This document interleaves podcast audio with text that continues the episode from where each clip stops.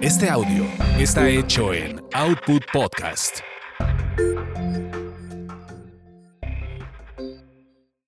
Es lo que hay. Evoluciona. Evoluciona. Y surge Siempre hay más. de Ludorantes y Dalila Polanco.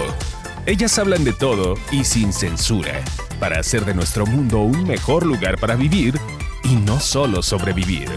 Porque siempre hay más.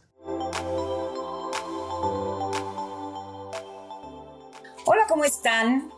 Estamos una vez más aquí, Dalila Polanco. Así es, y Lu Dorantes, estamos muy contentas porque tenemos un programa más entre las manos, porque ya saben que hablamos de una cosa y de otra cosa y de otra cosa y siempre hay más. Porque siempre hay más, exactamente.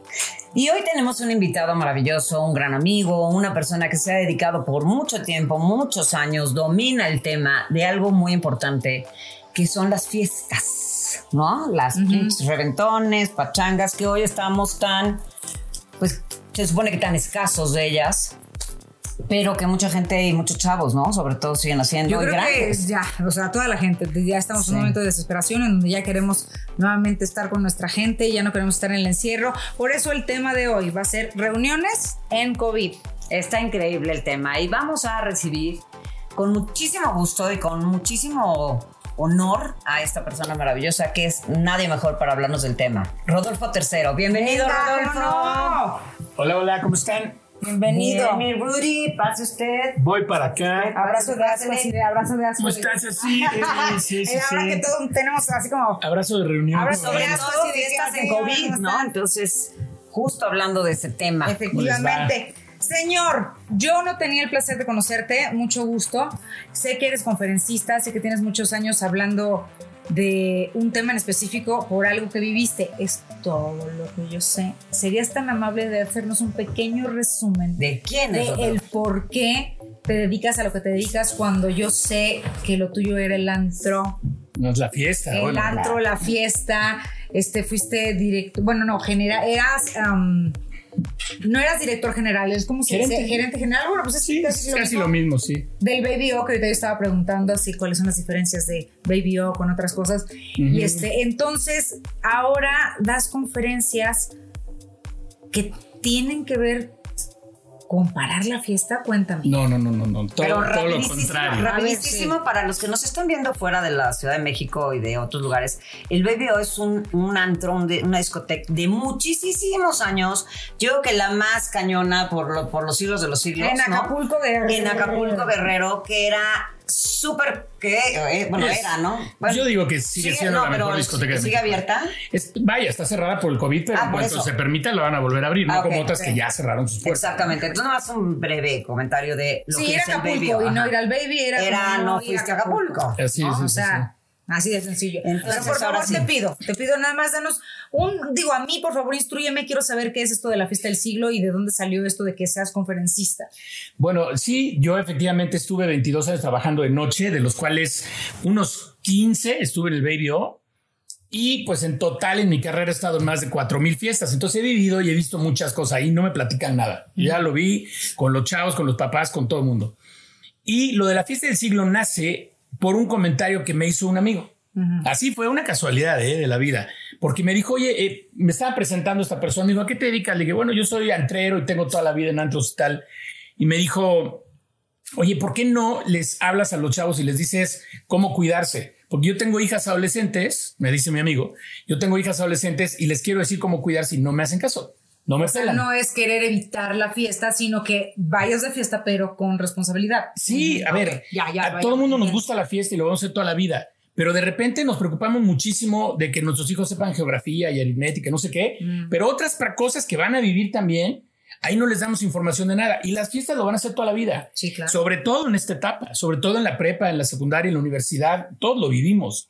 Pero si nadie te dice que hay en ese mundo, ahí es donde viene el problema. Entonces me puse a investigar cosas del alcohol y descubrí que la gente a nivel mundial no sabe del alcohol, pero no sabe que no sabe. Y el problema es ese. O sea, el O problema sea, lo en el más que mundo. sabemos es, ah, yo lo controlo. Sí, pero Ya es exacto, mi, yo mi lo controlo. Conocimiento acerca ¿Cómo? No, hombre, yo, de verdad, mira, yo he dado la conferencia hasta para 8 mil personas y siempre les hago algunas preguntas al público, como para ponerlos en evidencia de que no saben. Húndeme, húndeme. Y entonces, este, exacto, y entonces hasta ah, me pongo mala onda porque les digo, a ver, saquen su teléfono y prendan la luz y suban la mano y hasta les tomo una foto, está todo iluminado. Les digo, miren, señores, esto es la luz de la ignorancia. Que todo lo que están poniendo ustedes está mal, o sea. Entonces ahí empiezo y les digo, ¿cómo van de entrada ustedes a enseñar a sus hijos sobre un tema que no saben? Y dos, el gran problema a nivel mundial no tiene nada que ver con el alcoholismo ni con las adicciones, ¿ok? El 85% de los accidentes que hay en el mundo son provocados por bebedores sociales. O sea, personas como nosotros, como nuestros hijos que no tienen un problema de adicción, pero que salen a una fiesta, no saben lo que están haciendo, terminaron, se pasan. chocaron, no sé qué, se les dio O sea, un pero porque cometílico. se pasaron, exacto, porque se pasaron de alcohol. Porque la gente, de verdad, yo te lo digo, no tiene la menor idea de lo que está tomando ni siquiera. O sea, si yo, te, si yo te preguntara, por ejemplo, si estás de acuerdo que tiene más alcohol un caballito de mezcal que una cerveza, ¿tú qué me dirías? Ay, no creo. Digo, no creo porque yo siempre estoy viendo el lo que te casi, casi. Sí, porque mira, yo de lo poco que a mí mi mamá me enseñó, yo nunca fui entrera, fui muy mala para los antros. Conozco casi todos los antros como que, o sea, digamos que por disciplina. Ok, por decir, conocer. Ahora Cultura voy a general, hacer, ¿no? Exacto. por disciplina voy a ir Tengo, al, sí, por al cultura general, voy a ir, si vas a Cancún, te vas a este, el de los tres pisos, que también es este mucho Cocobongo, ¿no? Cocobongo, que si vas a, o sea, como que cada lugar dices, ¿cuál es el antro de aquí? Bueno, hay que ir como por cultura general y es como Sí, de sí, sí, es como disciplina. y disciplina exacto. me refiero a lo siguiente. Mi mamá siempre me dijo que nunca te quiten tu vaso, Dali. Tu vaso, cuida tu vaso y si mejor una cerveza, pero que te la abran enfrente Ah, y sí, te sí, la abran sí. y la agarras y no la la sueltes aunque se te caliente. Era lo único, o sea, mi única responsabilidad al ir a un antro era que lo que yo me fuera a llevar a la boca nunca perdiera contacto casi casi que con mis ojos. Era lo único que me imagino que ahorita con esto del COVID ahora lo tenemos que hacer muchísimo más. Bueno, esa es una de las cosas que les digo para de lo que vamos a platicar al ratito si quieren, pero tiene que ver mucho con eso, con tener siempre tu, tu vaso tú, ¿no? Ajá. Tus babas y no las de Exacto, nadie más. exacto. Y no te preocupaste si lo lavaron bien o no lo lavaron bien, o sea, es tu O vaso si y le echaron su cosa o que le echaron sida, ya ves que te Ah, decía. ¿Qué tal si le echaron sida? Claro, y sí, te mueres. sí. Bueno, pero lo que me dijiste, a lo que voy a la pregunta que me dijiste, yo creo que el tequila tiene más alcohol que una cerveza, por lo que dice en las etiquetas, aunque sea más chiquito. Creo yo, es Ahí te va. húndeme. Mira, ahí te va. La gente agarra y dice, no, hoy nos la vamos a llevar leve, vamos a tomar puras chelas. Ajá, Porque la chela tiene 5% de alcohol, entonces casi no trae. ajá. Ah, pero no, cuidado y les des un tequila o un whisky, porque dicen, no, eso está muy fuerte. Bueno, Tiene como 12 un shot de algo así. tequila o de cualquier destilado, ron, vodka, whisky, Ajá. y una cerveza, los dos tienen la misma cantidad de alcohol. O sea, entonces tú te tomas una cerveza, es la misma cantidad de alcohol que, una, que, un, que un tequila, por ejemplo, que un shot de tequila. ¿no? O sea, si te tomas una cerveza así de shot, digo, no sé, de Hidalgo. De Hidalgo, de sí, Hidalgo, sí, sí, sí, sí. es- hace el mismo efecto que un shot de tequila. Sí, porque te está metiendo 17 mililitros de alcohol puro. ¿Ok? Entonces, ya de ahí, ya te puedes empezar a dar cuenta. Por ejemplo, la gente me dice, claro. pero ¿cómo no pasé el alcoholímetro oficial si nada más me tomé tres copitas de vino? ¿Sí? Tus tres copas de vino te las tomaste en media hora, te metiste el equivalente a tres shots de tequila. O sea, te metiste 17 mililitros de alcohol puro en cada botella, en cada copa de vino. Entonces, o sea, para empezar, nomás así para que te vayas dando una idea, ¿no? Sí, dime. Vivimos llenos de mitos, todo lo hacemos mal. La gente no tiene ni la menor idea cuánto tiempo tarda el cuerpo en sacar el alcohol. Entonces hay gente que me dice que 8 horas, que 12 horas, que 36. Una vez una chava me dijo que 6 meses. O sea, imagínate ponerte borracho en enero y decir, ¿cuándo llegamos a julio? ¿no? O sea, no, tenemos la información mínima para poder tomar este tipo de decisiones. Entonces, nos metemos un químico al cuerpo sin saber nada y tampoco sabemos las reacciones, ¿no? La gente no sabe, por ejemplo, que hay que comer, porque sí nos habían dicho, a lo mejor los abuelitos, si vas a tomar tienes que comer bien, pero ¿sabemos por qué? Sea, ¿sabes cuál es la razón por la que debes de comer para que no para te pegue tener tanto en el alcohol? estómago y no esté vacío y Sí, con puro alcohol. Digo, a ¿qué mí lo que, me dijeron, yo lo aprendí el día de mi boda, la primera de todas, muchachos. El día de mi primera boda a mí se me dijo una copa, pero esto fue una tía o mi abuela, no fue una tía que me decía una copa por un vaso con agua. Una copa por un vaso con agua. No es bonito que la novia pierda los estribos. Y yo así, ok, entonces fue como la tarea de, iba, pero aparte iba bebiendo y hasta con miedo, porque dije, yo no quiero ser esa novia que acaba vomitando. O sea, mis vestidas son blanco y todo lo demás. no quise. Entonces, En la digo, segunda esa es sí la dijiste, enseñanza. Mi mamá, no pierdas de, vas- de vista tu, tu bebida. Y te digo, creo que fue una tía, si no me equivoco, una Sí, eso es dijo, muy- una es copa muy por un vaso con agua. Eso de tómate o, Porque o si cuando haces te pipí, empiezas a... como que vas liberando Sí. un poco de los alcoholes. Pero ¿no? eso yo... ¿Y sí lo hiciste, eh? Ya. Ah, ¿Y claro, lo sí lo hiciste? hice, me la pasé haciendo pipí. Bueno, yo me con siete pues sí. personas recogiendo mi Ese es un tema súper importante. Ese es un tema súper importante no, que toca Rodolfo, Rodolfo. sácame de la Sí, ese es un claro. tema bien importante que saca Neta, sí Rodolfo. Pero bueno, tú fuiste muy obediente y te tomaste un sí. vaso con agua y un chupe. Y la mayoría te dicen, toma agua. ¿No? Sí, Ni siquiera bien. es uno y uno. Es toma agua. Entonces, ya cuando te empiezas a sentir medio jarra, tómate un vaso con agua. Ya, ya, pues menos. Si no sirve el uno y uno, pues ¿qué va a servir el uno y cuatro? No, a ver si cuéntame. A ver, el- Ay, no, a ver, mira, sácame del mingo. cuando uno toma alcohol, a ver, a ver, cuando comes, se cierra Ajá. el píloro y empieza el proceso de la digestión. Sí. Entonces, el alcohol que entra a tu estómago tarda más tiempo en llegar al torrente sanguíneo. Ajá. ¿ok? Si no tienes nada en la panza, te lo tomas y luego luego sientes. Tú tomas un shot un día. ¿Cómo no? Eh, haz de cuenta que llegas a un restaurante y vas a comer y te señor, le traemos un aperitivo mientras, mientras ordena y te tomas un, un- un Un shot. tequila de, de Sí. Hidalgo. Para Y cuando dices, estás viendo la "Ah". carta ya estás sintiendo cosquillitas en el, Cierto. en el cerebro, ¿ok? Cierto. Se va de volada. Entonces, comemos y el proceso de que, se- de que pase la sangre es más lento. Entonces, no, no te pones eh, borracho tan rápido. Ahora, una vez que el alcohol llegó a tu sangre, el 90% se encarga tu hígado de eliminarlo. Ajá. Y solo el 10% sale por orina, sudor y respiración. Ahí entra el alcoholímetro, por ejemplo. El alcoholímetro no te mide nada. las partículas de alcohol en dos litros de aire expelido. Entonces, la gente que va hacia, la- ya sabes, ¿no? Los hombres de vas al baño, digo, ustedes saben lo que estoy haciendo, ¿verdad? Me estoy Ah, recargando la está pared. en la pared. Sí. Claro, te agarras del tubo, ¿no? Así. Bueno, no, no. ok, y tú dices, no, voy a llegar sobrio a mi casa porque ya vine 17 veces al baño. Nel, te estás deshidratando y te va a dar una cruda mañana porque el alcohol es diurético, porque inhibe la salida de una hormona que se llama vasopresin. Entonces tus riñones generan 120 mililitros más de orina por hora. Entonces por eso tomamos alcohol y vamos al baño, al baño. Pero hay gente que está feliz porque dice, oiga, bien sobrio, Claro, mira, ya, ya, ya. haciendo pipí, digo, no, Eh, no, ríos, no, ¿no? Ríos de alcohol. Sí, no, pero a ver, ya hay otra cosa. Ahorita, también ahorita lo dijiste, cuando comes, entonces la, lo de la sangre que te, te ¿qué? O sea, te Tarda más tiempo, tarda más tiempo en llegar el alcohol a tu torrente Porque sanguíneo. ha pasado, yo sí he oído el, hijo, es que comí muchísimo, pues nunca se me subió. ¿Mm? Pasa, ¿no? Sí, o sí, sea, sí, sí, sí. es una realidad. Claro, Entonces, bueno, si vas a chupar, Y también es una realidad de lo de la playa, porque de repente también Ah, sí, estás que el nivel del en la mar. playa y dices, oye, no, ahorita ya está para que, para que yo diga, me voy a mi cuarto y dices, si todavía tengo energía. Aguantas Exacto, más. por el nivel ¿Qué del mar, ¿no? Sí, ajá. Aguantas más a nivel del mar, sí. Si aguantas Ah, un poquito mira. más a nivel del mar, que pues hay menos Por- oxígeno. Ah, A ver, eh, A ver, ¿te has sí, fijado que cuando, que cuando corres, por ejemplo, en el Nevado de Toluca y das cuatro pasos, te estás cayendo y no puedes respirar? Pues y vas a la playa y corres. Todas las veces que nos hemos encontrado corriendo en el Nevado de Toluca. yo la última vez que corrí, justo ayer- aguanté un chingo. Justo ayer yo que venía de bajada, chupando, venía bien. me viste bien. ya No, comiendo- agarrando bolitas de nieve así. Sí, exacto, sí. Nieve con mezcal, ¿no? Agarrabas así del La Nevado. nieve de Sí, así te digo, te dices, mira, tienes sed, Lu, no cuál venía, pero dándose ánimos. En el Nevado Es No, cosa no, no, seria, no. pero nos divertimos. Pero hay con mucha gente que no ha- claro. legal. Mira. Y mucha Pero, gente a ver, que no ha volvamos, podido. Por favor, al Nevado Mira, de Toluca. perdón. ¿Qué pasa? Porque pues, Ok. obviamente no iba a correr ahí. Cuando estás, a ver, la gente, por ejemplo, que vive en la playa, que nos está escuchando, les ha pasado que te vas a un lugar que está muy alto. Aquí en México, por ejemplo, te vas a Toluca, que está muy alto, y caminas un poquito y te estás, estás jadeando ahí. Ajá, ajá. Tienes me- menos, menos oxigenación, pues, ¿no? El- estamos, estamos muy alto y hay menos oxígeno. Cuando estás a nivel del mar, pues obviamente todo este oxígeno, aunque no lo creas, todo pesa. O sea, pesa, tú no lo sientes aquí, pero pesa. Entonces, la concentración de oxígeno que hay en el mar es mucho mayor que la que puede haber a 3000. Y conforme va subiendo, cada vez hay menos, menos, menos oxígeno hasta que llega un punto donde ya jalas y ya no hay nada, ¿no? Sí. ¿Te acuerdas cuando fuimos ahí con los de Red Bull al espacio? y claro. que jalamos Nos van no, a ¿no? ¿Te tener que pagar los de Red Bull. subiendo las Dolomites, de eso sí me Bueno, eso- acuerdo.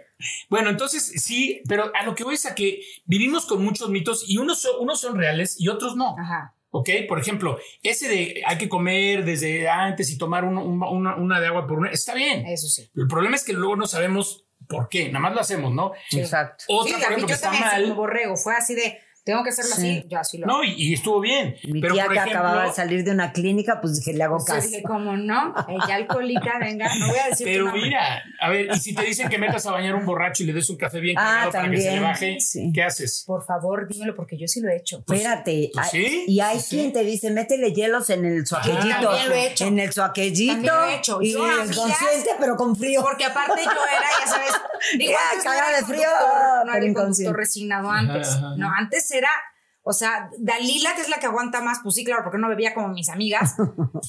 De verdad era como la encargada de la Ajá. bañada, el café. No, qué horror. O, o ca- O de exprimirlas, para que, sí, para que vomite. No, y aparte de atrás, sí, así sí, de sí. exprim- Este, y sí, lo de los hielos en el Furinglaus.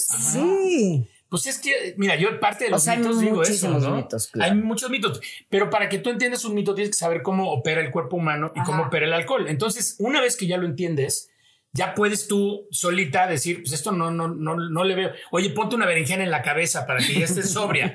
si no entiendes las cosas, te vas a poner la berenjena en la cabeza o te vas a meter no, unos hielos en el ¿no? absorbe. Sí, Sí, claro, alcohol. sí. O una cebolla, ¿para qué? Si tú bañas a una persona, Ajá. la vas a poner más borracha, para empezar. ¿Por qué? No le estás ayudando. Porque tiene el alcohol en, en- en su torrente sanguíneo dando vueltas. Si los metemos a bañar, quizás sí la al- sangre al- se va a ir para el... la sangre va a empezar, el corazón va a empezar a bombear más rápido por el cambio de Ah, temperatura, claro. porque aparte los bañan con agua fría. Digo, a ver, el agua no está sacando el alcohol del cuerpo. ¿ok? Lo que estás haciendo es poner en, en- en activación a circular toda la sangre, entonces Y más entonces- le va a llegar el alcohol al cerebro más rápido. Entonces lo estás poniendo más borracho. solo. O sea, No, la sangre no. que estaba trabajando en el No, no, no, estómago no, se va para el... No, no, no, no. A ver, tú tienes la sangre con alcohol por todos lados, ¿no? Ajá. Ahí está dando vueltas por todo tu organismo. Ajá. Y cuando estás a esta temperatura, tu corazón está latiendo normal, a una velocidad. Ajá. Cuando te da frío, Sí. una manera en la que tu cuerpo calienta la, la piel es haciendo, es subiendo, Ajá. entonces va más rápido la sangre y entonces, Entonces, te se calientas. Ajá. Pero eso obviamente hace que pase más rápido la sangre por el cerebro, entonces te pones Ok. peor. Y si le das café, también la estás regando. El alcohol es una droga depresora del sistema nervioso Y el central. alcohol te da para arriba. El- no, el alcohol te da para abajo. o sea, Digo, perdón, y el café te da para arriba. una característica de la borrachera, y no me dejarán mentir, es que te duerme. Sí, como no. O sea, los- la gente súper borracha se duermen en donde sea, en la calle, en donde sea, Ujú, ¿ok? sí. Te apaga. Y el alcohol te- y, el, y el café te, te sube. O sea, el alcohol se mete con algo en tu cerebro que se llaman catecolaminas que tienen que ver con estar alerta. Entonces, tú le das café a un borracho, lo único que vas a tener es un borracho alerta. Es como meterte un antidepresivo y un ansiolítico. Pues, Digo. Oye, Es yo que- digo, yo no me meto es pastillas, pero, pero siempre dicen que las, o sea, el antidepresivo, este, para que no estés low, low, low. Pero el, anti- el ansiolítico porque no estés. Entonces, si te metes los dos, imagínate el choque. Claro. Ese es el problema de todo lo que hablan de las bebidas energéticas combinadas con alcohol. Exacto. Sí. Digo, están metiendo cafeína Ah, claro. con alcohol. Ahora, pero también los papás dicen, no, es que todas esas bebidas energéticas son del demonio. Ajá, y tu carajillo, tu carajillo que estás metiendo delicioso, te metiste cuatro carajillos, estás combinando lo mismo. O sea, ¿ya me entiendes por dónde voy? Claro. El problema es que la gente no sabe qué está Ay, haciendo, entonces todo carajillos, lo hacemos a lo papás. loco, ¿no? Mira, el cuerpo, te voy a dar otro dato muy interesante. El cuerpo humano puede eliminar una copa por hora. ¿Ok? Esa es la velocidad en la que más o menos el cuerpo elimina el alcohol. Entonces, cada O sea, vez sí que. está bien. O sea, si te ejemplo, tomaste 15 un, chupes un- en 15 horas, ¿los eliminas? O sea, más o menos, dependiendo un poco de si comiste, no, si tomaste agua y algunas cosas. Pero el promedio es una. Pero lo que voy es que si tú vas a una reunión con tus amigos y para durarle bien, por ejemplo, vas tequileando. Sí, es que yo no soy chelera, yo soy de tequila. Yo también. Me echo el tequilita mientras estás comiendo, pero echas agüita, pero no sé qué, pero un tequilita por hora voy a aguantar feliz y contento. Que si me echo tres tequilas en una hora, Claro, voy a sí. decir en una hora se me hace pues no, Totalmente. porque ya son. O sea, el- y te voy a decir por qué y cómo opera esto en el cerebro. El- la molécula del alcohol, el Ajá. etanol, cuando llega al cerebro, el cerebro libera dopamina. Eso es lo que nos hace sentir rico y a gusto. El, el cerebro es un adicto a la dopamina, o sea, nada más está buscando el pretexto para aventar un chorro de dopamina. Entonces, ya, ya llegó la molécula del alcohol y el efecto es que el, el cerebro libera dopamina, entonces se empieza a sentir súper bien. Si nosotros empezamos a tomar más rápido de lo que el cuerpo lo puede eliminar, empieza a haber más dopamina en el cerebro y toda esa cantidad de dopamina empieza a bloquear muchas funciones del cerebro. Entonces, hay gente que me dice, por ejemplo, ¿con, con cuántas no me pongo borracho o con cuántas paso el alcoholímetro? Digo, no, no es con cuántas, es en cuánto tiempo te las tomaste. Claro, Claro. porque hay con No es lo mismo tomarte cuatro, cuatro tequilas en cuatro horas que cuatro tequilas en una hora. Claro. Porque este exceso de alcohol va a hacer que tu cerebro eh, muchas funciones ya no, ya no operen bien. Entonces, si tú estás comiendo, yo como les digo, yo tomo, yo no soy doble A, yo tomo. Pero yo voy a una reunión y estoy comiendo, tengo mi vasito con agua y me tomo una copa, copa y media por hora, en ningún momento voy a perder el, conocimiento de nada, no voy a hacer una tontería, no se me van a olvidar las cosas y me lo voy a pasar bien porque estoy liberando dopamina y estoy a gusto y me río y todo. O sea, sí hay una manera de tomar con conciencia y responsabilidad porque tenemos la información. No, no, porque yo, lo controlo. A ver, yo le digo a la gente, ¿y cómo lo controlas? A ver, cuéntame. Pero a ver, ahora, ahí estoy de acuerdo contigo. Y tú finalmente, que ahorita te decía Dalila, y no sé si quisieras platicar el por qué te dio esto, que según yo me acuerdo de un, un evento que hicimos de una chavita fuera del baby, que te pasó algo con una... Y, pero bueno, a lo que yo quiero llegar es, tú que estás ya como muy claro en estas cosas, pues obviamente tú sabes, pero ahorita, y justamente que vamos a hablar reuniones en pandemia o en, en COVID, este la gente está empezando a deprimirse muchísimo más, ¿no? Entonces, obviamente, un antidepresivo equivocado es el alcohol o drogas o lo que sea. Ah, también los medicamentos, como, como bien decías, antidepresivos, ansiolíticos, todas estas cosas. Y mucha gente, de hecho, yo me estaba enterando muchísimo del el, índice de alcoholismo que está ahorita altísimo, ¿no? O sea, está muy cañón. Entonces, esta, esta cosa, esto que tú dices, esto que sugieres de copa, copa y media por hora, un chavo no lo va a hacer. ¿Estamos de acuerdo? O sea, ahorita no lo hacen. que andan en carreras. Esta no lo hacen, ¿sabes? O sea, entonces, ¿cómo poder llegar a enseñar, enseñarles a los chavos que, digo, ojalá chavos quieran vivir un poquito más, les va a durar más su riñón, sí, digo, su higadito y todo va a ser mucho más bonito si no se ponen esas encarreradas. Pero, pero bueno, tenemos que ser súper realistas. O sea, yo sí, eh, a mí en los grupos de AA sí me tocaba ver llegar niños de 15 años y decirme, y que era una época de, pandemia que a lo mejor estaba como todo mucho más, este, tenían más oportunidades de toda la escuela y todo, que han extrañado mucho a los amigos, las escuelas y todo. Entonces, este, ahorita, y me decían los chavitos, es que yo no sé si soy alcohólico, porque pues, todos mis amigos toman igual. Yo les decía, no, bueno, es que también todos tus amigos, o sea, los alcohólicos se van a juntar con los alcohólicos. a ti te va a dar una hueva terrible juntarte con el que tú para ti es ñoño, que no chupa. ¿No? Y hay grupos de chavitos donde no toman y no les gusta llevarse con los chavos. Entonces, definitivamente, pues es, es el, pues, todos los alcohólicos nos vamos a llevar con alcohólicos o, tal, ¿no? Entonces, este, aquí, ¿cómo, ¿qué le sugieres tú a los chavos que a lo mejor tienen ganas de hacer eso que tú dices, pero que el mismo entorno y la salida, güey, pues, estamos en pandemia, güey, va a haber una salida la semana, güey, no me la voy a aprovechar, voy a agarrar un super pedo. ¿Qué hacemos con esos chavos? ¿Qué les puedes decir como que realmente, porque desgraciadamente también inconscientes. desde antes de tu padre. Lo que pasa es que sí, es que es una edad, es una etapa, la adolescencia es una etapa de descubrimiento y de, y de buscar su identidad, ¿no? Y cómo lo hacen reuniéndose con personas de su edad, no necesariamente sus amigos, ¿eh? O sea, se les llaman los pares. Entonces, los chavos lo que hacen es tratar de huir un poco de las normas de la casa y entrar en, en su mundo, que ese mundo lo construyen con sus amigos donde tienen su moda, su manera de hablar, su música. Y te pongo un ejemplo, o sea, la música de Bad Bunny, por ejemplo. Yo tengo 53 años. Hay unas rolas de Bad Bunny que hablan de, pura marranada que yo no le, o sea, yo la verdad es que las oigo y digo, no puedo creer ni siquiera que estén en el radio, pero yo, yo, yo, yo estoy acostumbrado a otra cosa. Y dice vulgaridades y todo, y entonces yo me saco de onda. Los chavos no. Los chavos adoran a Bad Bunny y ellos están en una reunión y si hay una rola de Bad Bunny, todo el mundo la canta y es X, ¿sabes? Porque es, su mundo. Lo que no van a hacer es poner Bad Bunny a la hora de la comida con tus papás. Mm. Pues eso no va a pasar, porque entonces ni ellos van a estar cómodos ni los papás. Entonces ellos necesitan, por eso es, que, es, lo que les digo a los papás, entiendan a los adolescentes que están luchando esta batalla interna y que los cale y los cale y los cale de que quieren ir con sus amigos. Y eventualmente, pues esto, esto va a pasar. ¿Por qué? Porque es muy difícil tenerlos encerrados 14 meses, 16 meses. Ahora, estamos cuidando mucho la salud física, pero la mental, ¿qué onda? La emocional. Si los chavos no pueden ni siquiera ver un amigo, dos amigos y que entre ellos se cuiden, alguna cosa así, pues llega un momento que ya, ¿sabes cómo están los índices de depresión en los chavos? Los grados de insatisfacción o lo que dices, no puedo ver a mis amigos, necesito sentirme bien, pues voy y me vuelo la botella de vodka que, o de ron y entonces empiezo a sustituir una cosa por otra, creo asociaciones y entonces ¿qué pasa? Claro. Van a salir a lo mejor sin COVID de aquí, pero van a salir golpeadísimos de muchas otras cosas. Exactamente. Por eso creo yo que en la vida hay que tener un cierto balance, es decir, eh, pienso, y esto es mi, mi manera particular de pensar, pienso que es insostenible el quédate en casa después de cierto tiempo no es lo mismo quédate en casa un mes o dos que quédate en casa 16 meses. O sea, va a llegar un punto en donde eso no, no es ni viable. No, digo, Entonces, mejor que todos hacemos, los que ¿no? supuestamente estamos, o sea, que hay congruencia en nuestra cabeza y todo lo demás, lo que les dije hace rato, de que finalmente somos mamíferos. Fuerte, O sea, fuerte. somos mamíferos. Lo Díselos, digo díselos fuerte y bien. al micrófono. Somos mamíferos y de verdad preferimos morir en manada que vivir en solitario. Y eso le ha pasado. Yo tengo muchos amigos que están ahorita que de verdad hundidos de que dicen ya. Y tengo también muchas amigas preocupadas porque los chavitos más chiquitos, los que todavía no están en ese momento en donde están buscando a sus pares, sino que son más chiquitos, no conviven con nadie. Al Exacto. está contrario, ya les hablas, ya les hablas y es o su celular o su iPad o la televisión o el aparato y ya no les interesa de verdad involucrarse con absolutamente nadie. No extrañan al amiguito, no extrañan la escuela, No. no, extrañan nada, están en su casa Ah, Están y metidos en, en- sí. Sí, es que es, o tienen miedo. Yo he sabido de niños de 4, 5 años No, que todo. llegan, haz de cuenta, a algún lugar con los papás y tal, y ven más niños y así de güey, no Sí. mames, porque les da miedo contagiarse. Estoy hablando de niños chiquitos.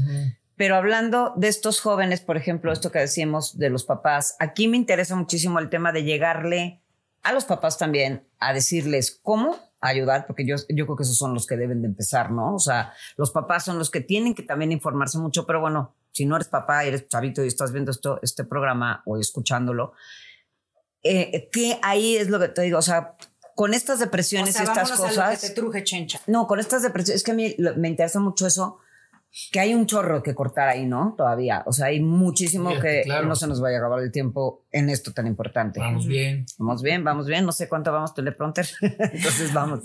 Ok, vamos. a- entonces sí. Entonces seguimos. Nos quedan. las Sí, sí, sí, sí. Sí, porque sí, digo, la- el objetivo de esto es llegar a justamente cómo nos vamos a reintegrar a las reuniones en COVID. Exactamente. Sí, a ver. Pero bueno, algo bien importante. Tú dijiste, yo creo que hay, no, o sea, hay un tiempo, tu, tu opinión personal, hay un tiempo para no estar guardados. Sí, sí, lo que tú decías, va a llegar un momento en que ya es insostenible. Ahora, Sí, no está es que vayas no es que vayas así a la mega reunión, porque eso a mí se me hace súper irresponsable, honestamente, que, que haya lugares que abrieron y hay 200 personas o el que está haciendo una Sí, boda en de Cancún está 300 así. personas. Oigan, a ver, es que hay momentos para todo. Pero lo que sí está pasando y que empezó a pasar mucho en España y todo es que la fuente de contagio son las reuniones familiares. O sea, donde no estoy viendo a nadie más que a mis tíos. Son dos tíos, pero mis dos tíos tienen, tengo cuatro primos y los primos vinieron con las novias y los novios y entonces al final había 13 personas en tu sala. Una de esas estaba contagiada y ya valió gorro, ¿no? Entonces, no podemos incluso dejar de ver a la familia. O sea, imagínate hijos que no vean a sus mamás. Por ejemplo, hijos, estoy hablando de a lo mejor cuates de 38, 40, 42 años que no quieren ver a sus papás Sí, que tienen claro. 70, 75. O, sea, los papás que se les da pánico ver a sus hijos. Mi mamá ahorita lleva un rato encerrada de no ver a nadie. O sea, un primer, al principio de la pandemia se vino, pero ahorita cuando pasó, antes de diciembre que empezó lo del foco rojo y todo eso, se guardó de no quiero salir, pero a nada. Les da muchísimo miedo. Sí, entonces, bueno, O como mi mamá, que es mucha inconsciencia. Mi mamá de no pasa nada, nada más voy a estar contigo. Le digo, pero yo sigo trabajando. Pues, claro, yo sí salgo. Sigo trabajando, yo estoy viendo a 50, 70 personas a la semana. Y digo, a pesar de que estamos todos a la distancia y la, la, la, Sí, a pero mí me da susto. Mi mamá sí no, no lo entiende. El, el que, yo digo, yo Es que no sí llegué a llevarle también. el súper y se lo dejaba afuera. Mira. Me y se acuerdo. desinfectaba afuera. Y ahorita ya es de, de verdad, nos hemos juntado Mira, cada vez todos tenemos Sí. que tener mucha empatía con todos, ¿ok? Sí. No- nadie tiene la razón absoluta. Exacto. Y hay que respetar a Lo todos. que sea, claro. Hay gente que es muy fuerte mentalmente y que está muy determinada y es muy decidida y dice, yo no pongo un pie fuera de esta casa hasta que se acabe la pandemia y lo va a lograr. Y lo bueno. claro. Yo llevo, yo soy más que o no. menos eso. Yo llevo toda la pandemia aquí metida. Pero tú has Pues yo recibido tengo una prima que se He recibido mucha gente, pero ¿qué tal los fumigo? Todos acaban no, tosiendo. Pero es tener conciencia, Sí, no, no, es que sí. no lo hagas, si lo vas a hacer, hazlo bien. No lo hago porque además yo, yo en lo personal no tengo comunidad donde, o sea, yo irme a meter a un restaurante, yo no, tú trabajas. Yo sí. Tú a huevo tienes que salir, ¿no? Yo Yo no tengo que salir a fuerza o a huevo, ¿no? Yo tengo, yo me puedo quedar, que yo trabajo en mi casa y tal. Obviamente si tengo algo que hacer, por ejemplo, ayer fui a llevar a mi mamá que la vacunaran, entonces ahí sí fue como una salida eh, con todo, ya sabes, careta, mascarilla, cubreboca, to- to- to- No tocas nada. No sí, toqué sí. nada, gel en la cangurera, o sea, no llevaban nada más que una cangurerita con el gel, el celular, ta, ta, ta, todo sanitizándome todo. Pero son salidas como, entiendo que la gente que, por ejemplo, que lo que hablábamos el otro día, de la gente que, por ejemplo, que decíamos, los que tienen, no tienen la posibilidad de trabajar, como que tú comentabas, los técnicos de los teatros y no sé qué, que ahora de qué la hacen, ¿no? O sea, los que podemos dar cosas, ya sea por, por los medios este, de este tipo o por Zooms y esto, pues está más fácil, ¿no? Pero la demás gente, pues no puede y se está deprimiendo y se está alcoholizando mucho. Y de eso era algo que no nada más es a los chavos, a mí me pasa, y he platicado con amigas que me dicen que, hace contar una amiga me contaba que tiene una amiga que todos los días, pues ya se hace su hora feliz. Y entonces echa sus chupes, se pone su, no sé, sus wicks con su tequila, lo que sea. ¿Eh? Estás hablando de mí. sí, se la pedrada, pasó por aquí. Pero bueno, que se hace su hora feliz y se siente y se pone su musiquita o su tele o su serie o no sé qué y tal y se pone y se echa sus chupes porque está sola y no tiene tampoco a dónde ir. Yo no, a mí todavía me da nervio, la verdad, salirme a meter a un, a un restaurante, por ejemplo, aunque de repente sí se me relamen los bigotes por eso. O sea, de repente digo, pues, pero ay, se fueron todos a no sé dónde y te sabes que es una terraza linda ahorita con los días soleados y tal. Se va a empezar a prestar es la diferencia, Justamente esa es la diferencia de si te vas, digo, por ejemplo, en mi caso, salimos a trabajar, Andy y yo estamos trabajando, tengo una entrevista, tengo que nada, nada, nada, y es de, nos da hambre y buscamos, estamos André y yo, pero así como águilas sordas, ¿sabes? Buscando una terraza. Exacto. donde hay un espacio en donde esté yo lejos de la gente, donde me puedan dar de comer.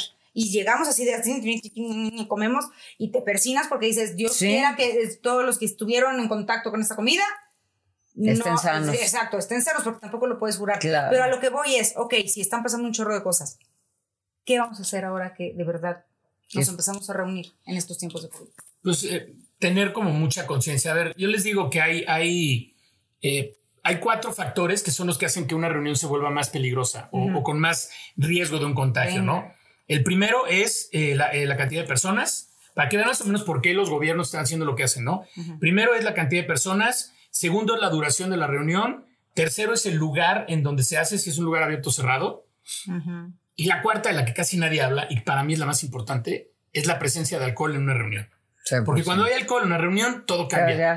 todo absolutamente cambia. porque al tercer chupe dices, ya, no tengo. Ya no es lo mismo y entonces ya, ya, ya, ya todo cambia. ¿Por qué? Te presto mi cubrebocas y te ve bien padre. Sí, ya lo traes. No, hombre, ya traes la careta de soldadora. Sí, exacto, exacto. Ya dices, no, hombre, nadie. ¿Por qué? Porque el exceso de alcohol hace que se nuble la corteza prefrontal, que es donde está toma de decisiones, planeación y medición del riesgo, entre muchas otras. Entonces, por eso es que de repente ya dices, eh, no pasa nada. Ah, ya eh, nadie está enfermo, hombre. Si no mames, además el alcohol mata todo. Claro, mira, el alcohol hace una gárgara. Exacto, exacto. Ya, mira, el coronavirus ya me hizo los mandados, ¿sabes? Como que ya lo tomamos todo de relajo, ya perdemos la capacidad de tomar buenas decisiones, ya valió, ya valió gorro, ¿no?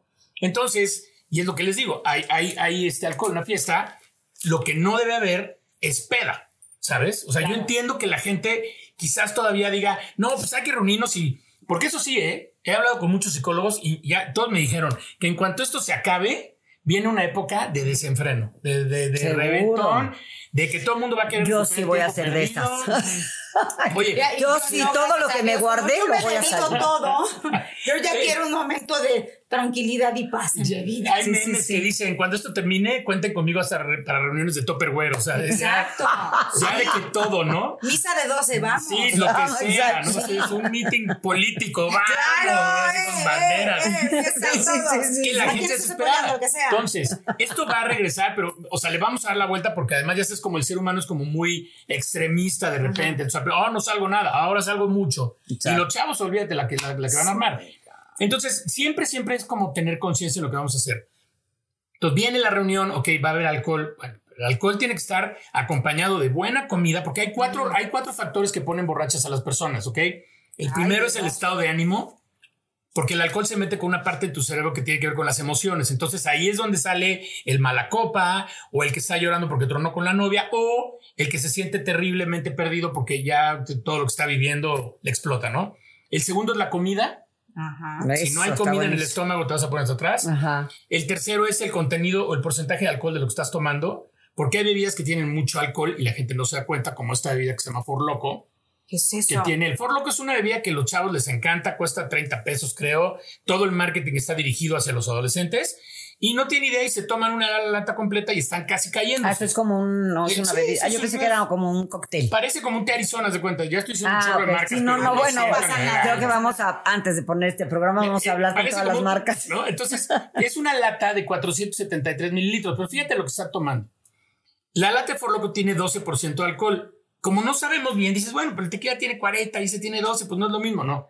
Te está diciendo cuánto alcohol trae esa lata. Entonces, el 12% de 473 mililitros son 57. ¿Qué quiere decir? Que una lata de For Loco trae el equivalente a tres shots y medio de tequila. Andy, tráete No, tres. va- Vamos a ver qué pasa. Vamos Puedes a- ir avisándole al señor de allá que si va a la tienda. Entonces, esa es la tercera cosa que te pone borrachosa, el- el- la cantidad de alcohol. Y la última es la velocidad. La Que además es así. Que no es lo mismo tomarte cuatro tequilas. Porque yo puedo tomar un For Loco, pero si me lo tomo en tres horas. pues, Pero ¿no? es que te voy a O lo decir, divido con hielitos está- y me está- la llevo leve. Pero regresamos a este punto. Los chavos lo que quieren es esa sensación. O sea, yo a Claro. mí de que chingados me quieres sé, A ver, ti, ¿cuál claro. tiene más chupe? ¿Cuál- qué, qué me va a poner más rápido la chinga? Sí. Ese es el problema. Pero mira, hay una diferencia entre hacer las cosas conscientemente y hacer las cosas sin saber lo que estás haciendo. Ok. O sea, vamos a, te voy a poner un ejemplo de dos chavos, ¿ok? Ajá. Los dos se van a poner hasta atrás. Uno está hasta atrás y no entiende por qué. Y el otro está hasta atrás, pero sabe que se tomó cuatro en una hora y que no comió, y. ¿sabes? Entonces, este lo hizo porque quiso hacerlo. Y el otro lo hizo por burro, porque no, no tiene la menor idea de qué estás haciendo. Entonces, esto también ayuda a que hay muchos chavos que dicen, oye, yo sí quiero ir a la fiesta, pero neta, no me quiero, no quiero estar crudo mañana. El alcohol hace que te bajen las defensas. Ahorita lo último que quiero es tener mis defensas bajas. Voy a ir, voy a comer bien, voy a tomar una copita, o mi, mi- mi agua, voy a tomar una o dos copas por hora. Cuando ya me sienta medio acá, le voy a parar. Porque ya tienen la conciencia y saben lo que están haciendo, ¿sabes? Entonces, sí hay los chavos que siempre van a seguir queriendo ponerse hasta atrás y va a haber otros que van a decir, me la quiero llevar leve, pero me la quiero llevar leve ahora sí, ya sabiendo qué estoy haciendo. Que sí puedo tomarme dos o tres copas y voy a salir perfecto.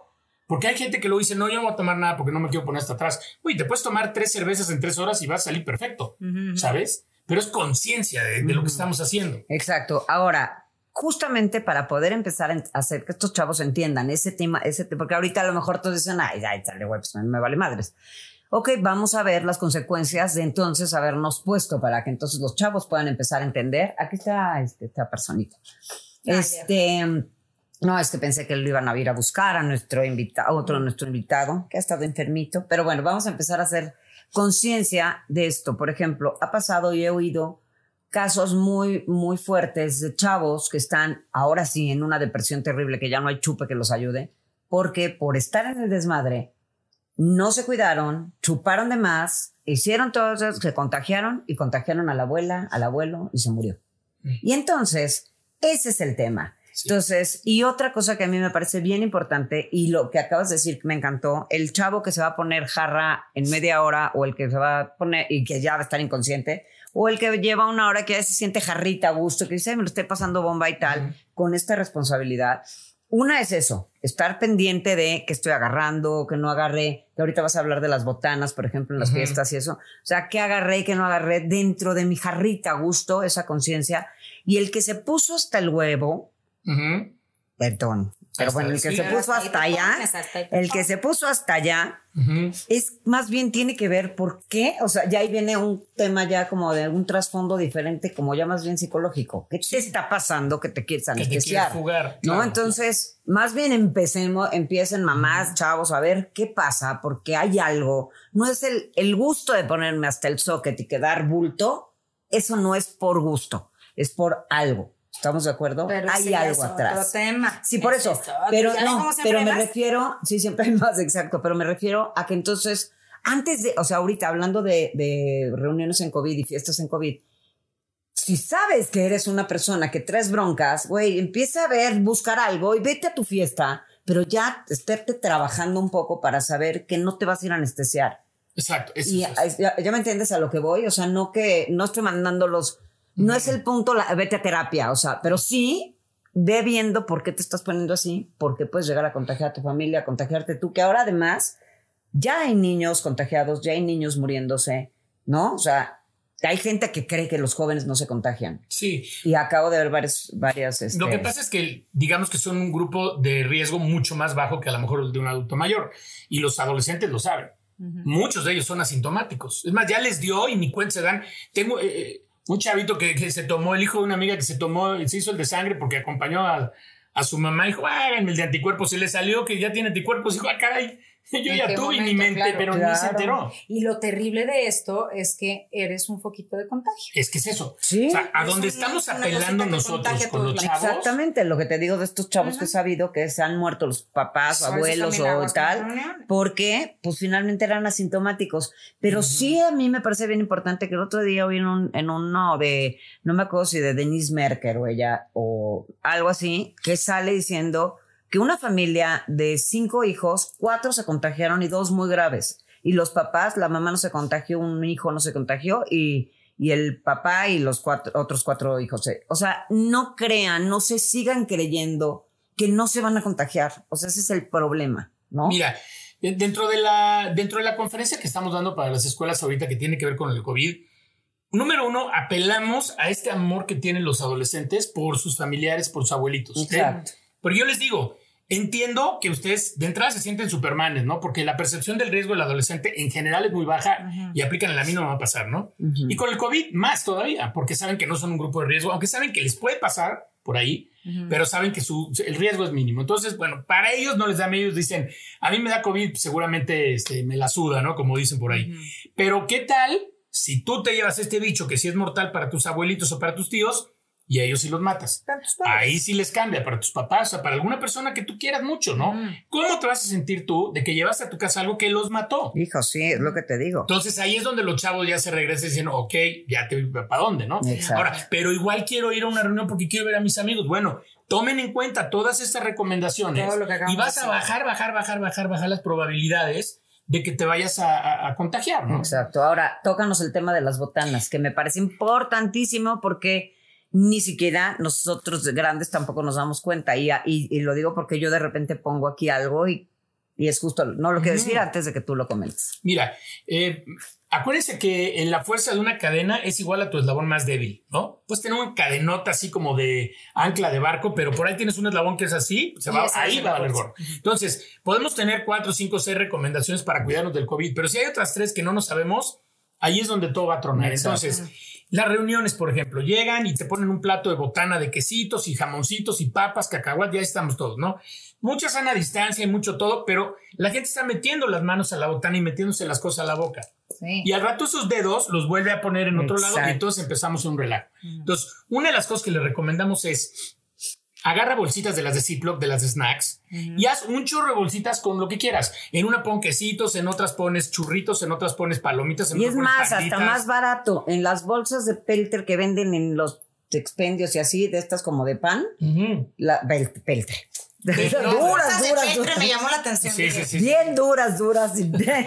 no, en las de papel de papel de estraza. Sí, papel de estraza, esa. Papel Esas papel, no tanto plástico en la vida. Sí, además que estamos bien ecológicos. Además, y además salen bien barato y ahí haces pues pones bolsitas de botanas. Me queda, eh, se me hizo increíble esa idea. Es es eso, Lu. O sea, yo les digo a los chavos, si la vida te da limón, esa es limonada. Exactamente. Si, en vez de ir contra corriente, mejor dejamos fluir y fluimos con la corriente y usamos nuestra creatividad. Les digo, compren cubrebocas negros y compren eh, este, de esta de, fluorescente, tinta fluorescente y decórenlos. Mm. O compres unas eh, caretas que son, hay unas que están redondas, están padrísimas, parecen espaciales. O pónganle cuernitos o decórense entre ustedes. O sea, ríanse con lo que hay, ¿no? Oye, que vamos a poner todo en, en, en, este, en bolsitas estas de papel de estraza. Órale, pues entonces acá dibújale un quesito, ponle aquí quesitos, panditas, no sé qué, les pones este, no sé, una, una grapa y mm. ya tienes un chorro de bolsitas y la gente agarra y dice, ah, mira, panditas, qué rico, mi bolsita se acabó. Me pareció increíble. Eso es una cosa que la verdad yo ni siquiera se me hubiera ocurrido. No, yo lo que, yo digo, lo que he hecho, digo esto de, de antes, por enferma que estoy yo de mis obsesiones, es este, siempre tengo marcadores. Si hay una reunión, tengo marcadores. Y en los vasos. Para los vasos. Claro. Sí, porque luego estás en el, este era el mío, ¿cuál es? O, la bolsa de panditas, esta es la mía. Sí, sí, sí, no, la mía. Pues, no, agárrala y ya no te importa. También, o sea, digo, para que haya un control de, pues este vaso es mío, ¿no? Claro, 100%. Este, porque también estás Ahora, recomendación, por ejemplo, sí, es que también todo eso, pero por ejemplo, recomendación, ahorita que estos dos de los, de los plumones, yo, por ejemplo, en estas cosas, que es lo único que hago cuando veo gente, pues pues saco la vajilla, ¿verdad? Entonces saco el vaso y tal, que no puedes marcar.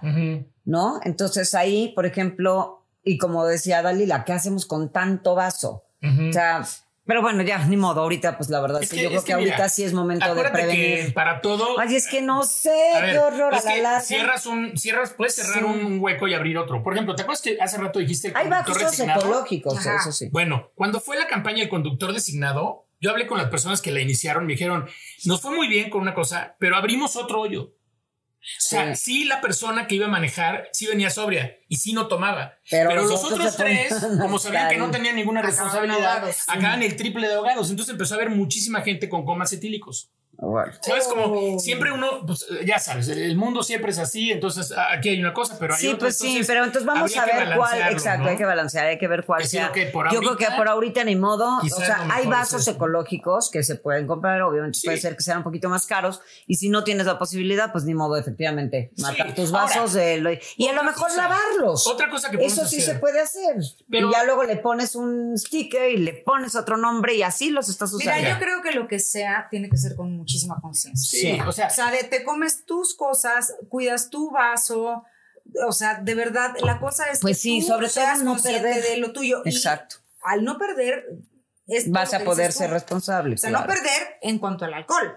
Porque también si te pones bruto en una hora, ah, vas a hacer estupideces. Sí, ya vas a agarrar el de gloria y eres Joaquín. Ya, no te nada, ya te vale. Ahora, otra cosa que también estamos eh, haciendo en la conferencia es con poner el, cerebro en modo alerta. ¿Cómo lo hacemos? Ahí te va. Cuando el cerebro piensa que no hay riesgo de nada, actúa en consecuencia. Ejemplo, vamos nosotros tres caminando en el bosque, estamos viendo los arbolitos, todo está increíble y el cielo y mira qué padre. Y de repente pasa un cazador y dice, aguas porque acabamos de ver un jaguar por aquí, ¿no?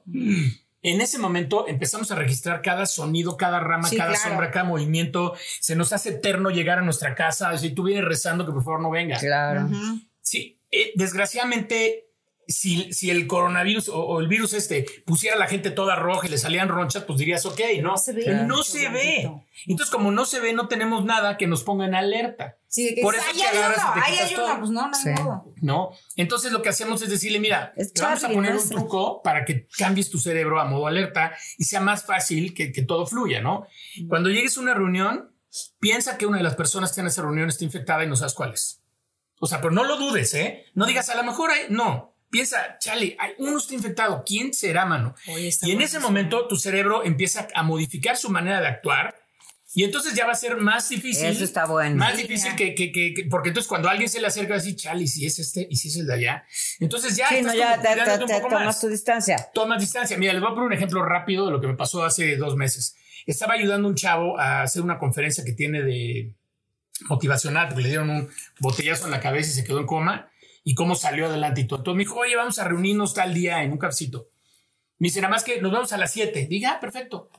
Como a las 4 de la tarde me habla, me dice, oye, ¿no puedo ver a las 8? Porque mis hermanas tienen coronavirus y, y yo me fui a hacer ayer el, el, este, el, estudio, pero no me han entregado el resultado. No, yo así. No, corazón, no nos vemos. Espérame.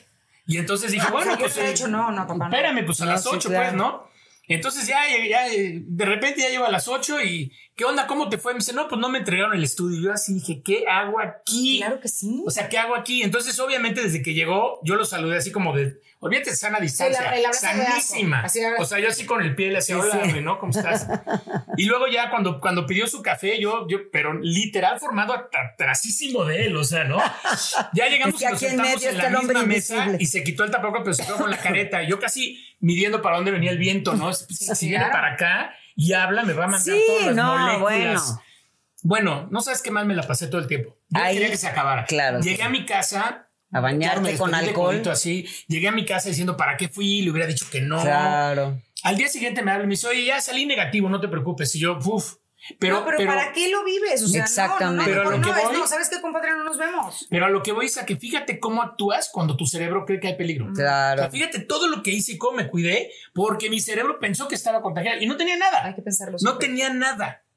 Pero yo actué para yo ¿Sabes? Entonces, si nosotros de alguna manera logramos cambiar un poquito el chip del cerebro hacia allá, ahora no puede estar así todo el tiempo porque está en alerta todo el tiempo. Si estuviera en alerta. Alerta, nada más. Por ejemplo. O más ahorita lo que dijiste de imaginarme que hay uno en la reunión que está mal, entonces, bueno, obviamente voy a tener, desde ahí voy a decir, no me voy a poner hasta el huevo porque no voy a abrazar yo en un momento a alguien, ¿no? Eh, tienes toda la razón. Ahora, yéndonos para el otro lado, por ejemplo, a los jóvenes que les da miedo salir, que están con ese miedo, porque también hay muchos chavos que nos están oyendo y que les da miedo y que dicen es que yo prefiero que no haya nadie y es que entonces que no vaya, o que- por ejemplo, hace rato platicábamos y a mí me tocó, yo tenía, ten- tengo ahí a personas en- entre gente que ayudo, lo que sea, que me platican, chavos, es que mis papás van a hacer una reunión y va a venir todo el mundo, güey, y ni siquiera nos toman en cuenta, ¿no? O sea, y van a venir todos sus amigos y también Pues ya me da miedo. Y sí, pero, Es que yo pero sería ese haz de chavo. cuenta- sí, sí, sí, claro, o sea, y dicen, pues ni modo, me voy a tener que encerrar, pero haz de cuenta, era, era en la época de Navidad. Y entonces creo que era en Año Nuevo, y me invi- me invitaron un gentío y en un salón y una madre. Y los hijos de, pues yo no puedo opinar, porque pues mis papás, pues son los que ellos van a, o sea, si yo les digo, "Oye, no invites, me van a decir, Pues te no chingues. No, porque era, en un salón, era una fiesta pues, no de, pues no podían ellos decidir, o sea, son qué niños fuerte, que, no, que- no, pues, de ese que tipo, ¿me entiendes? que no- o jóvenes que les da miedo por todo lo que hemos oído y hemos visto que se muere la gente, que se mueren jóvenes y que se mueren niños y tal. Estos jóvenes que, que, coment- que no a lo mejor, y que, a y que gracias a Dios a lo mejor tampoco tienen un problema de alcohol, por eso no les cuesta trabajo encerrarse. Entonces, este, ahí que les recomiendas, sí sal, porque también empiezan a deprimirse. No, hay mucho. Mira, Ay, a ver, yo no, o soy, sea, es no soy un tema en este del tema, otro. en ese, pero sí yo puedo dar mi opinión. ¿no? Exacto, es porque tú sabes en este Eh, tema acabo de hablar alcohol. con una escuela a la que le voy a dar la conferencia y una de las psicólogas me dijo, oye, un favor, no vayas a orientar la plática hacia el miedo, dice, porque ya los chavos ya están Exacto. hartos de tanto miedo, o sea, viven con miedo, todo es miedo, todo es angustia, todos. Acuérdense que las emociones negativas generan, hacen que tú generes cortisol. Claro. Sí, cómo no. Y el cortisol es malísimo para el cuerpo. Por eso es que hay que generar cosas positivas, tener pensamientos positivos, todo. Los chavos no pueden andar todo por la vida pensando que, o sea, porque ahora ya les da como, creo que se llama el síndrome de la cabaña, algo así. Ya a la gente le da miedo salir de la casa. Ajá. Porque en la casa se sienten protegidos y ponen un pie afuera y no, Ah, qué miedo. o sea, ya, ya, olvídate pensar que se vayan a un aeropuerto, tomen un avión y se van a Cancún. O sea, No, impensable. Entonces, creo yo que en la vida tenemos que tener siempre un balance. Porque si todo se va hacia un lado o hacia el otro, no creo que ahí se encuentre la solución. Por ejemplo, en este no caso, en sea. este caso de los papás que te digo que tenían una reunión con que los chavos no se hubieran puesto hasta, o sea, los chavos mantuvieran su tema, su sana distancia con los invitados, con tal. Ya con eso. Pues O eso ayuda mucho, claro, ¿no? o O sea- sea, porque también hay chavos que lo están pasando muy mal porque no salen. Ah, eso es otra cosa que les iba a decir, ¿eh? Por eso y volvemos a hablar de la empatía que hay que tener con la gente. No todos los hogares son iguales. Es más, hay hogares que no son hogares, son un campo de batalla. Ah, sí, claro. Hay y hogares muy más. padres donde los papás se van muy bien con los hermanos, con los hijos, los hermanos con los hermanas, hermanas. Sí. Todo, todo es bonito. Pero no, hay casas que no. Hay casas que el papá y la mamá ya no se toleran. O que el papá Sí. y el hijo tienen broncas. O que el papá está tomando más y hay violencia Sí, hay familiar. violencia doméstica ahorita Hay gente altísima. que ya no puede estar en ese, en ese ambiente. Entonces tienen que salir. Entonces tenemos que ver, sí, por nuestra, por nuestra eh, Salud mental. salud física, pero Sí, la salud claro. mental es muy importante también. Yo a mis hijas, por ejemplo, no están encerradas eh, 24/7. Tienen su grupo de dos o tres amigas que es con las que siempre se ven. Y de Ándale, repente Majo está en casa de ellas o ella, o ella está en casa de Majo, pero sí, es un grupo súper cerrado. Así Y es. entonces una- ya las persinamos, cuídense mucho entre ustedes nada más, pero que vivan un poquito, Esa porque es está, in- está muy complicado y más al ritmo al que vamos. Y ya saben, aquí en México yo no sé ni para cuándo nos van a vacunar, nada. Entonces hay que, hay que mejor ver qué hacemos para poder sobrevivir a la pandemia los meses que queden de la mejor manera y poder cuidarnos nosotros y cuidar a los que nos rodean, ¿no? Yo creo Pero- que lo que acabas de decir, digo, para mí de todo esto, lo que me parece todo muy, muy interesante, pero lo que me quedo, lo que rescato, es este punto de llegar a un lugar y pensar que uno está Eso yo también, a mí me pareció Para que entonces el cerebro esté verdaderamente en modo, en modo alerta. No, alerta. Y No, de alerta verdad, verlo sin hasta como miedo. un juego, verlo hasta como un juego. El voy a ir a una reunión. ¿Sabes cómo lo hacemos nosotros en, en la conferencia? Así. Decimos que, decimos que es el, este, decimos es James Bond y el espía infiltrado. Claro. Ah, Decimos, en las películas de James Bond, él llega a un lugar y no sabe quién es el que se lo va, por lo general en la chava, Claro. ¿no? Porque además siempre quien menos esperas es el peor, ¿no? Entonces él siempre eran las chavas guapas las que se lo querían fregar. Pero James Bond tenía que llegar a un lugar diciendo, ¿cuál de todos estos me, va a querer matar? Claro. Bueno, pues Eso por me eso nosotros parece decimos, maravilloso, de verdad me parece un gran consejo y creo que no solo para los chavos, sino para, todos. todos Para nosotros. todos. Eso está, o sea, está de verdad padre. O sea, piensa, aquí alguien me quiere matar. ¿Quién Sí. será? ¿Quién será el que de trae el todos, bicho, no? Sí. pero diviértete con ello. Ujú. O sea, velo como si estuvieras jugando, Sí, o sea, de verdad. Pero un juego en aparte, donde estás aparte sin tu miedo, aparte Claro, sin miedo. sí. Tú, tú eres Es- responsable de, tus revi- de tus bebidas, este, pues, eh, ¿cómo se dice? Eh, Este, Di una la madre, es mames, ya ves, está bebiendo. Te voy a poner un ejemplo. esto no es café. La causa número uno de muerte en el mundo Mm. es eh, de entre los 15 y los 49 años es el alcohol. Ay, Mata a 3 millones de personas al año, ¿ok? Y yo no veo a la gente muriéndose de miedo de agarrar una botella o de pasar afuera de un bar y decir, no, Dios, es que eso es lo que está matando a todo el mundo, ¿no? ¿Sabes? O sea, ¿Eh? realmente tenemos que poner las cosas un poquito en proporción, claro. El tema de la pandemia está durísimo, pero hay que tener conciencia de que las cosas nos pueden matar. Si te pones a investigar cuántos accidentes de, de coche hay, ni modo que digas, nunca me voy a subir un coche. ¿No? O sea, Sí, sí, sí. O sea, que no tengan miedo, Sí, que es más que sea un miedo importantísimo. racional, no, no un miedo- Exacto, que sea un miedo racional y yo creo que importa mucho tu entorno familiar, Claro. definitivamente, el que tu familia esté en tu mismo chip, ¿no? O sea, vamos a respetarnos. Por ejemplo, a mí me da mucho miedo y a mi hijo a lo mejor no tanto, o viceversa, ¿no? Entonces, bueno, vamos a, a llegar a una media donde qué precauciones son las que debemos tomar. Eso fue donde me trabé. ¿Qué, qué precauciones? Cada quien con sus debidas precauciones, cada quien con sus debidas Claro. ¿no? Este, Sí, tomando sí. yo, pues mi- yo, yo me siento muy feliz con el cubrebocas puesto, entonces Y yo puedo estar en cualquier lugar. cubrebocas sí, todo el tiempo. a mí de también es de, repente- ay, ya estamos aquí. No, o sea, si lo quieres traer, tú te lo quieres quitar, respeto que te lo quites, Totalmente. yo no me lo voy a quitar, punto. Ujú, o sea, totalmente, también sí. el respeto al derecho ajeno. Ahora, Quiero vivir más aquí, también respétame. Ahora, acuérdense que ya viene, poco a poco, pero vienen las vacunas. Entonces, de repente puede haber gente que ya esté vacunada. Entonces, ¿cómo vamos a empezar a jugar ahí? Sí, sí. O Bueno, sea, porque mi- ya estás ayer- vacunado, ya no juegas acá. No, o sea, pues ayer, ya me- puedes ayer- hacer, ya, venga, ¿no? Ayer aquí en, en, en donde, en mi delegación, empezaron a vacunar. Bueno, esta, esta semana, desde el Ujú. lunes, y ayer mi- a mi mamá le tocó. Y le dijeron, y le toca la segunda en dos meses. Porque No es es de- inmune, doña. Ajá, no le dijeron exacto. Usted siga con sus Claro. cubrebocas, Sí. con su no sé qué. Este, les dicen que no pueden tomar durante 20 días porque reduce el, el, el, este, el efecto. Híjoles, mi mamá ya no se la va a poner. Ya no se la baje de Hay mucha gente que va a decir, yo me voy a contagiar mejor No, o se van a poner un pedo magno y al día siguiente se van a ir a poner la vacuna. Sí, claro. Pero no pueden tomar después 20 días por ahí, un mes después de que se las ponen porque reduce el, el este. Ajá.